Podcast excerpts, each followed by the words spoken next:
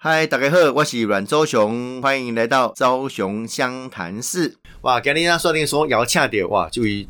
我很难得请到比我还帅的了。当啊，民进党中央东部青年部诶蔡慕林主任，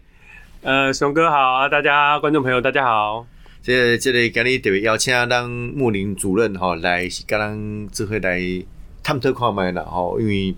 青年部的咱讲是伫东部内底非常重要的这部门。到现在为止，其实青年部是一个历史悠久，而且是民进党很重要的一个部门。好，那其实，在呃去年的五二零，呃蔡总统回任这个党主席之后呢，那邀请我继续留下来，在这边呃为青年朋友服务。那其实很特殊的是说，去年呃大概把怎样哈，专业门总统拿到了八百一十七万票的这样的一个支持当中，嗯，少年党是最重要的这部分哈，是啊，但是。年轻朋友多半都在网络社群，哈，像现在跟议员、跟这个听众朋友们都在空中相见，哈，在网络上相见。是，但是青年发展部最重要的一个目标是让年轻朋友可以除除了网络跟空中相见以外，可以有实体跟我们民进党还有这地方的党公职跟所有的从政的党员能有更多的互动。所以说，在五二零之后呢，我们也举办了各种类型的这样的一个活动哦。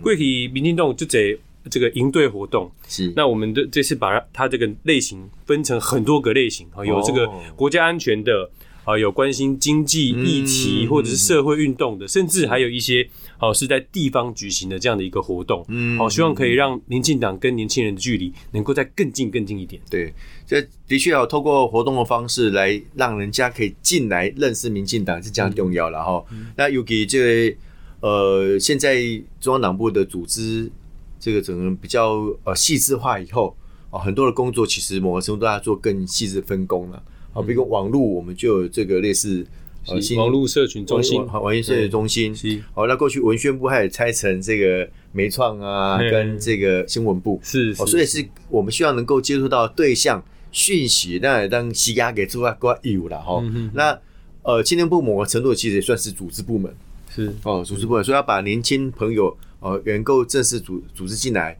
啊，不只是在空中相见的哦，要实体上有相见。是是是。那民进党大家讲啊，你民进党弄出才不会笑脸呢吼，另外呢各个进这多少哈，这个木林其实这个去年也代表本党哦，在呃算是这这算是永和区双河区的哈，因为部分有占到部分一点点的综合，对十七个里，哇就派算了这哭来算你为拍谁了？为为 为党承担了哈，是那个那个努力不够努力，那其实。因为有些是结构的问题啦，那的的确确，其实民进党希望能够给更多年轻朋友、年轻世代有更多历练的机会。哦，这这点从你个人的这个这个身上有没有得到这样的一个启发？其实我想，呃，议员提到一个很重要的关键哈，其实这要从我过去呃参与民进党的工作开始。嗯嗯。事实上，今天在今天来到这边录影，其实我有一个很熟悉的感觉。嗯嗯。哦，过去在呃。就不好说多久以前了哈，曾经也担任 担任议员的这个呃助理的这个经历练，对穆林来说那时候你是应该是在六一零研究室还是对对对六六一零六一零。六一零吧是在另外隔隔壁的隔壁对，那跟这个研究室呃是。刚刚高招庄瑞雄的是是是，后后来他去选立委嘛，那我们就来这个比较相对比较这个老老议员站的。那个研究室会比较好一点，是是这个地地方，那风水也不错啦，看看可以看到很多的这个空间。那其实，在呃过去呃在基层服务的这个过程，然后在二零一八年哈，以及呃以完嘛，怎样让一一二四都有几年就躲海啸哈，公投跟这个大选跟甚至有些寒流的因素是。好让很多的呃支持者很失望哈。阿伊郎尊布莱木林记得在陆委会哈，在这个行政部门工作了哈。那那个时候我就这个受到呃当时的主席卓荣泰卓主席哈，呃这个他这个回这个来担任党主席的时候，那我也把这个公职给辞掉之后，回到呃中央党部嗯哦，能够协助他担任这个助那理。其实你最早以前应该也在中央党部工作过，更早没没有吗？我算是在组织部门跟政策部门都有这样的相关经验，对中国事务部跟组织发展部，嗯啊、就就是都有一些历练，所以其实在，在地方在议员的办公室这边，跟在中央党部的历练，对我来说都非常重要。嗯嗯哦，在幕里很优秀啦，很优秀啊。这个对各个不管是政策面、组织面也好，其实都有相当的历练哈，这是一个难得的人才。那要说回来说，我刚才特别提到说，那你觉得啦哈，你你个人这个亲身的体验啊，民进党跟年轻人的互动，或者是说，呃，我们提供这样的一个更好的平台，让有意从事政治工作的这个年轻朋友更容易来参与民进党这一块，是不是跟其他政党比较不一样？确实哈，就是议员提到一个关键点是，当然我们呃可以分两个部分来讨论。嗯第一个部分是说，以国民党来说，我们的这个呃民进党的这个呃栽培年轻人，这个是很有系统化的。嗯我举个最简单的例子，就是目前这个我们立法院最高民意机关的副院长，他就是一路从这种最基层的助理栽培，嗯呃，这个一一路这样子到了这个立法院的副院长这个层级。嗯事实上，他是一个很呃很具代表性的一个工作哈。蔡其昌副院长，那甚至这个我们的不管是美丽岛世代、律师世代、学运世代到太阳花世代，在民进党已经形成一个非常系统化的这样子一个呃呃逐逐步接班的一个梯队了哈。那这这点是国民党这样论资排辈跟呃家族式的比较不一样的地方。那对于其他的新兴政党来说，其实更特殊的地方是我们过去经历过两次，而且分别是两任的这个执政经验。嗯所以在很多的政策跟议题上面，不管是中央跟地方嗯，我们的这个经验跟所有的曾经犯过的错哦，曾经走过这个很可能辛苦的路，我们都可以提提供一些年轻人有比较不容易呃走冤枉路的这个过程。嗯嗯好、所以在跟年轻朋友互动的时候，我们很多的东西会相对比较踏实，比较务实。我们有一些典范出现，是那时候对共有公界的世代的延续啦，哈啊，这我们公平的制度，哦，比如地方那边算几万，被算三万，还有筹算的这些都，嗯。我们甚至还有帮年轻朋友再多加点分数，加权对对加权，也希望说能够让更多的年轻朋友可以参与呃这个政治工作，是。哦，甚至吼，迄刚伫台北市东部开这个开迄个动物会议，嗯。好嘛，有少年党员讲，哎，我入党，哦，啊，恁咱两年刚好有投票。哦，因为刚刚讲安尼，我你这动物创啥怪怪是？我是因为受到蔡英文总统的号召，我加入这个政党，我希望能够更有机会来参与这个政党各项的运作。嗯啊，其实党也随时在调整这个步伐啦，哈。所以我刚刚这是民进党比较因应时事，啊，跟年轻人能够比较 match 的地方嘛。嗯嗯，啊，当然穆里们刚刚讲后，这个有系统性的，有系统性的跟这个年轻朋友做一些互动哈啊，让年更多年轻人可以接到政治工作了哈。那我特别讲到讲，咱伫年轻族群顶管民进党然后相对其他比如尤其是对对应国民党哦，我们相对当然年轻朋友支持的呃程度比较高，但是我们面临到的挑战也很多哦，嗯。哦比如讲呃柯文哲的民众党。哦，比如讲过去的时代力量，是。哦，甚至南部哎，怎么讲用的这些激进党，激进党。哎、他们其实某个程度也受到不同世代年轻朋友的认同。是。就保文当然当然，这个这个政党不是只有竞争啊，但也有合作的一面哈。而且公，那你跨跨代其他其他的政党对于年轻族群争取的这一块哦，他们的这个目前的作为，我们怎么去看待这个部分？呃，谢谢议员哈，这是我的工作里面最重要的一个部分啊。其实，在下个月开始，下个月我就即将要呃，我的任期就要满一年了。嗯，事实上，在去年的五月这个时候，我是战战兢兢的哈，因为呃，八百一十七万票的这个对蔡英文总统的支持，它是一个历史新高。嗯，那同时，我们对于这个呃民进党这个政党的支持，或者是对于我们的立法委员候选人的支持，事实上存在一点点落差。嗯，那这个落差事实上就是我工作当中呃重中之重了哈。那我呃也也不瞒呃各位听众朋友跟议员说哈，当时我们在呃去年五月的时候，我们接任的时候，民进党在青年族群的支持度，呃事实上是这个有很大很大的挑战的，嗯面对很大的挑战。是，那当时呢，这个第一名的事实上，呃，跟现在排排名差起来很多哈。当然，第四名从来没有变化啊，第四名是国民党 啊，第四名是国民党。是，那前三名这，保那个把把跟国民弄毕了啦。对了，我们就就 不要跟他比讨论。较比好一点，对好一点啊。但是我们在过去这个前三名的时候，呃在这一年当中产生了很大的变化。嗯嗯，是。好，在当时我们事实上是几乎可以几乎赶不上民众党，嗯那这个时代力量的这个挑战也是非常的接近。嗯嗯。但是在今年呃三月底的这个中央党中央党部做的一个民调，那事实上有往呃往上拉了很多，尤其是在呃三十到三十九岁，嗯哦，事实上我们从百分之十六的支持度是。哦攀升到百分之二十九，接近三成的这个支持度。嗯嗯那二十到二十九二二十二十九岁这个年龄层呢，我们同时也是成长了百分之四。嗯哦，所以事实上在一一路一路这个疫情的关系、经济发展的关系，还有这个社会的一些各方面完整的一些成长的状况之下，嗯年轻族群其实其实对蔡英文总统的支持度，它变得比较呃稳定，嗯而且它是对整个执政团队，而且对民进党这个品牌都可以有一些比较强的信任感。嗯那这一点我觉得是一个呃，至少到目前为止，我可以确定我这个还还有办法继续有工作了，啊 不不会马上被人家辞退了哈。对，穆里主任客气啦啊。那今天工作本来就不好做，哎，年轻朋友他们对于很多事情具有挑战性，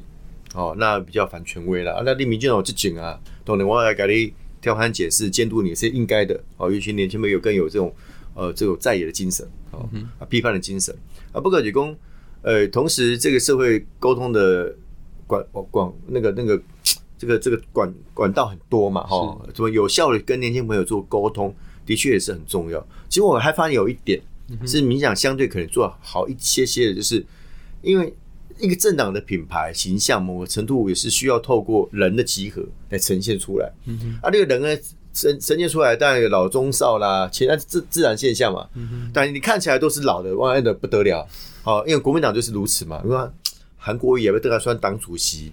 哦啊，赵少康也被邓来当党主席。哦啊，这个贵永公这类正二代、连正二代，也刚刚啊，那不外不可能恁家人的不了呵啊。嗯嗯嗯，哦，好像比较没有像民进党，哎、广开我我就没，那你讲每个世代的接班 TV 啊，每个明星都有出来。那刚刚讲哦，我准备这尽力看亏，哦，我改了一些进动告希望。啊，就讲我我就算不做，我不从政，但是我要支持一个政治团体的时候，支持一个可能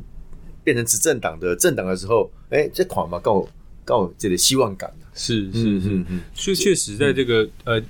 接班梯队，它展现的是一个呃人的一个一个形象哈。嗯嗯。就说一个呃，我们有听过一句话是说，一个好的人事安排会比上一千支广告。嗯，好、其实我们在这个不管是党的年轻化、行政体系的年轻化，或者是推出政策关心年轻人的角度哈，其实都有呃比较完整的变化。那跟国民党呃相对来说，我们真的是呃区隔比较清楚。但是对对于未来年轻人他关心的很多的政策哈，事实上我们都呃都必须要非常的谨慎哈。对，尤其是在面对刚刚议员提到的，不管是批判性的这个社会议题，事实上我们都应该把很多的问题给说清楚。哦，所以其实青年部未来它其实除了组织部门以外，我们从组织的基础开始往外延伸的是，不管是政策或是文宣，嗯我们都应该把一些呃政府的政策不一定说的呃足够的地方，我们尽量去让它阐述的更清楚。哎、我们现在最近这个青年部还有哪些活动可以让大家一起来参与？最近更不其实呃，在去年开始，我们在推动的是一个呃，我们把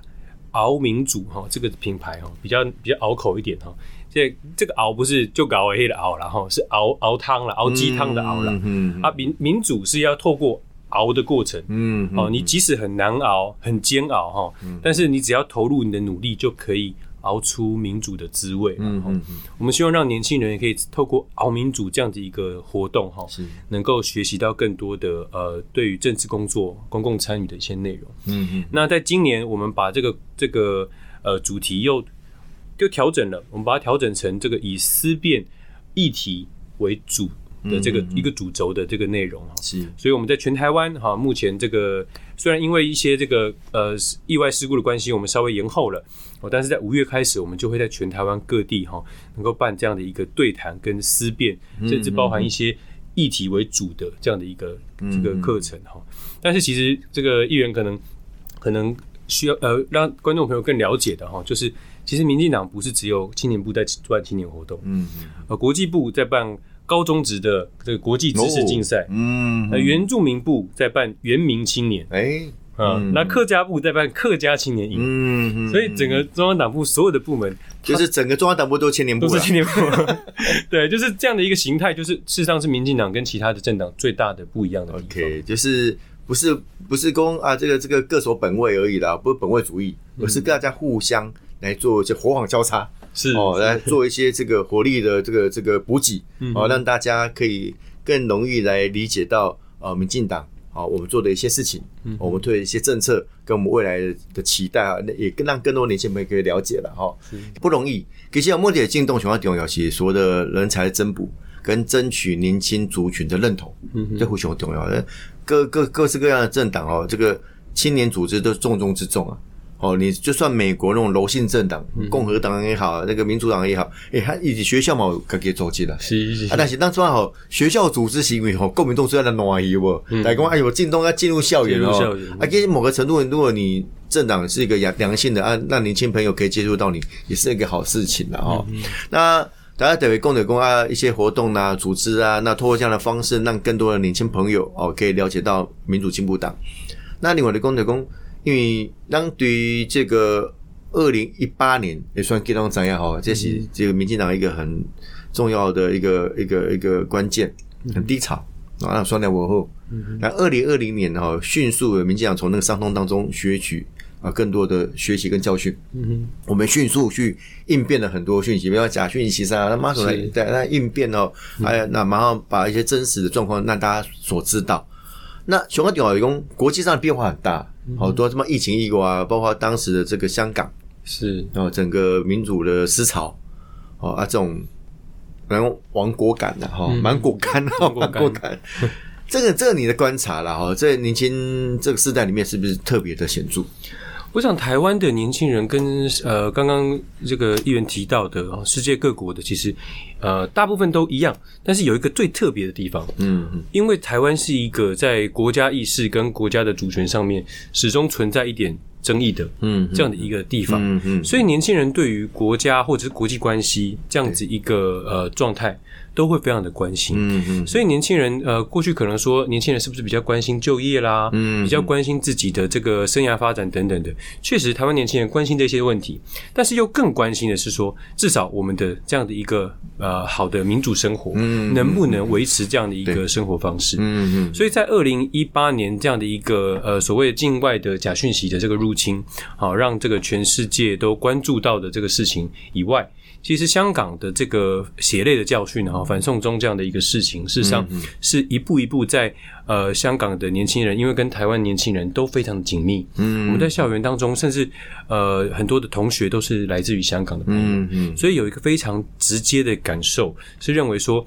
今天的这个香港发生的问题，很可能对台湾是一个明天的教训，嗯，所以当时这个亡国感是这样的发生的，是。那我们的这个台湾的年轻人对这样的事情是有一个很很强很强的这种切身的感受，嗯，所以事实上这个这个状态让台湾的政治的参与突然之间年轻时代的参与就大大的提高了。哦，跟这个各各个党派的这个年轻人，事实上都有很多年轻人都关心这样的问题，嗯，因为的确哦，现在的这个社会形态跟接收资讯的方式不太一样啊，嗯，我们过去用接收资讯的跨课本啊，是，哦啊，课本就跟你讲。啊，有某些人是看那个余额网上有的嘛，我就相信了。哦，还要背他们家的故乡哎，被他们家的故乡在这个浙江省奉化县，奉化县。什么什么什么镇呢？溪口镇啊，那背会考啊，夸张会考。那现在不用了，现在年轻朋友上网 Google 啦或干嘛，你要讯息太多了，嗯嗯，所以现在跟国际上的连接哦，相对比我们过去来的好。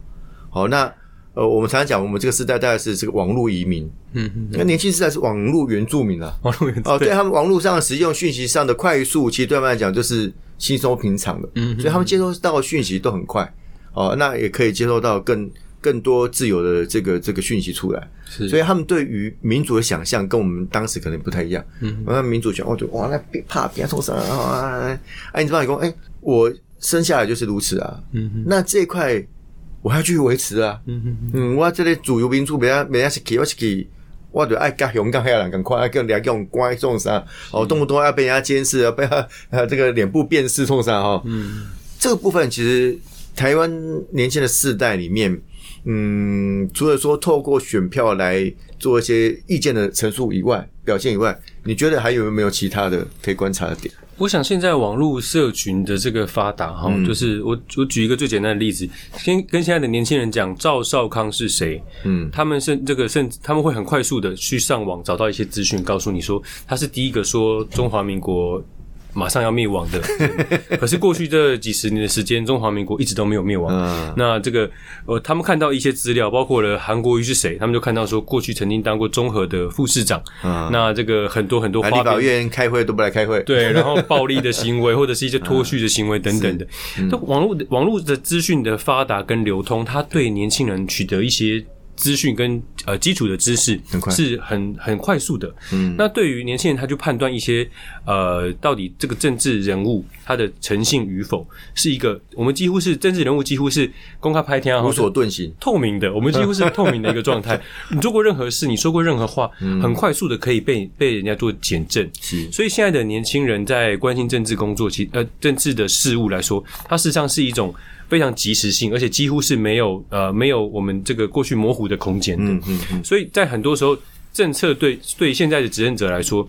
他必须要说的更清楚。那对于在野者来说，其实也碰到一个问题，在野党经常会出现一种我我何必要有你的这个存在？在野党的这很多的这个监督的内容，还不如一些网络上很会找资料的一些这个网红。他很很多时候讲的东西，不见得是百分之百正确，但那可是他的批判的角度非常重要。嗯，所以在这个时候，呃，政党他碰到的很大的一个挑战，嗯，就是为什么现在民进党整个整个政党它转型成贵体拉安公啊，民进党有文宣部然后基本上文宣部是有有变成新闻部。网络社群中心，嗯，够加加上这样拦截媒媒体创民众艺中心，嗯，甚至所有的部门他自己都要有一些社群跟这个粉丝专业的，所以整个中央单位都是文宣部，都是文宣部，对，所以这这样这个这个状状态还可以去适应这样的一个数位的生活了哈。那其实，在呃，其实几不到几年前哈，这个台湾经历过的一个太阳花学运，它事实上也也促成了一些国民党以外的这些政党。它事实上就开始有许多的区隔，不再是民进党唯一是一个呃，在某个议题上面是百分之百的经营这个内容，所以事实上民进党也进也进入一种良性竞争的状况，嗯，哦，所以这对台湾的政党政治都是呃很好的一件事情。那这相对来说，我们的工作就变得更繁重了。这 这个给等于是瞬息万变，是啊，任何的状况都要去应应了哈。那另外一个议题就是跟修宪议题。是啊，因为总统大概也很明确的宣誓哈，希望能够呃，对于有一些宪法上的规定哦加以修改。那现在看起来哈，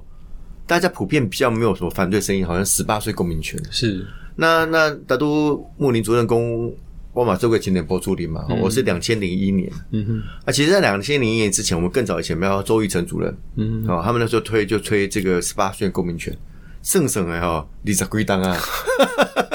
二十几年了，二十几年。我还记得我当青年部主的时候，我还特别提个案子，透过这个谢长廷主席，嗯，哦，提个案子在中常会通过，民进党全力支持十八岁公民权。嗯，时至今日，怕不要搞这么这改段了哈。我相信民进党。对十八岁公民权已经几乎是变成一个信仰跟价值了。我们需要能够让更多年轻朋友参与公共事务，让我们的公民社会哦可以更早来成型。是，这这部分无问题啊。但公民动，那我还讲呵呵呵喝啊不要吼，然后提把物件来来来来搪塞。啊，有可以看着讲啊，现在他的这个年轻人的支持度都敬陪末座。嗯哼，他们会不会就就此一方面说好，一方面其实是明明显在阻挡？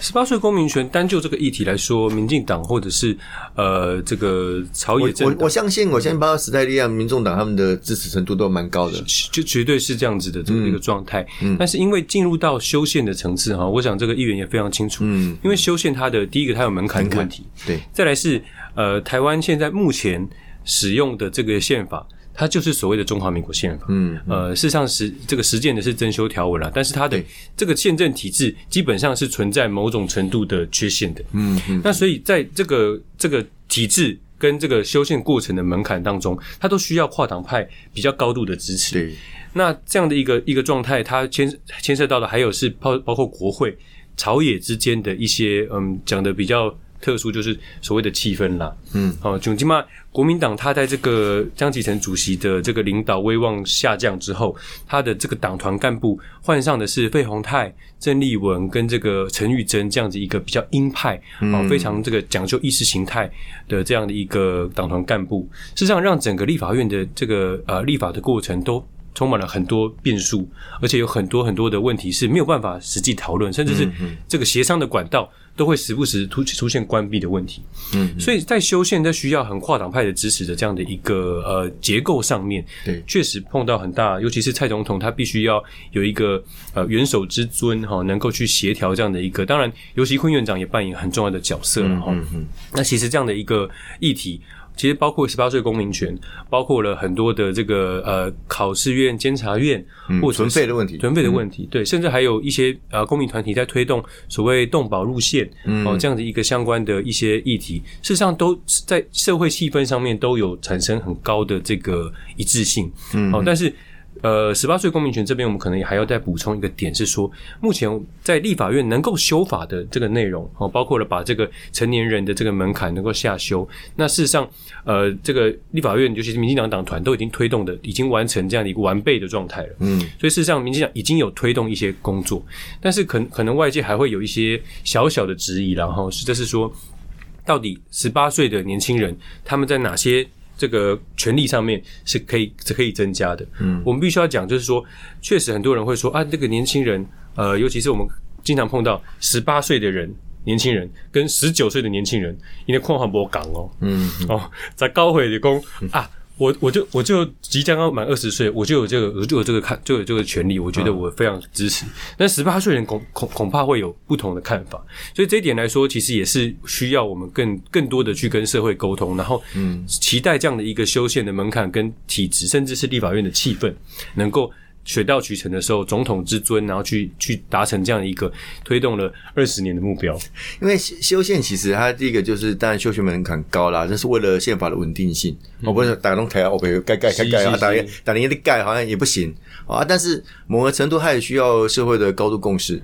哦，那其实台湾相对是一个比较进步，那呃这种思维走比较快的国家，不然我们的这个。呃，同婚啊，婚姻平权啊，等等啊，我甚至你刚才提到这个呃，动保路线啊，哦，大家对于生命权的诠释跟重视，是。哦，其实跟过去几年来我们其实长足的进步，嗯，好，那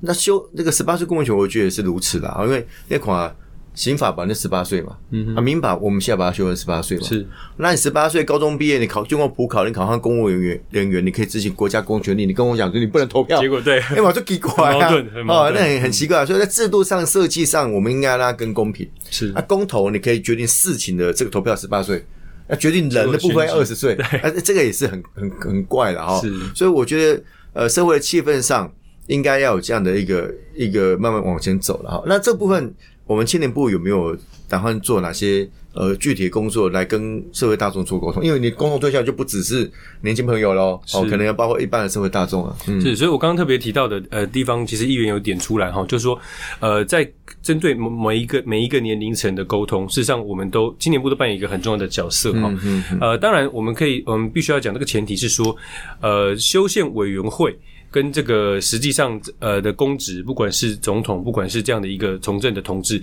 他才有实际上的权利。嗯，可是呃青年部来说，他就有一个很重要的沟通协调的一个平台跟这个呃。角色可以扮演。嗯嗯。哦，事实上，我们在这个十八岁公民权的这个这个推动当中，我们去啊，希望能够诉求的对象，除了是十八岁以下的这些年轻人哈，我们包括了透过很多的活动，能够跟他们有更多他们的看法是怎么样，可以去传达给更多的他们的同才当中哈。嗯嗯。另外一点来说，其实我们也扮演一个角色，是我们要让十八岁以上，甚至是二十岁以上的年轻人。也可以支持这样的一个看法，嗯，所以因为经过经过经过一些调查哈，其实不是不是每个年龄层的都非常百分之百的跟十八岁以下的年轻人一样支持这个议题，因为对他来讲，这可能不是我的议题啊，他可有可无。哎，我这么有这样投票啊，我想你准备回投票，我这么担心。对，所以我们要扮演这样角色，就是说让呃世代之间的差异跟这样的一个呃一个呃隔阂或者是可能的代沟能够。弥平，那能够让推动修宪的这个过程当中更顺畅，嗯，而且这样的一个呃理论，其实我们在经历这个呃婚姻平权法案的时候，其实在当时有很多人有很多的疑问、很多的疑惑，担心我们一些这个重要的价值、传统的这样的一个想法，会不会有受到问题？嗯，好，但事实上，就我们可以证明一件事情是，台湾的这个多元跟进步的这这个社会是有很强的韧性的。嗯，我们能够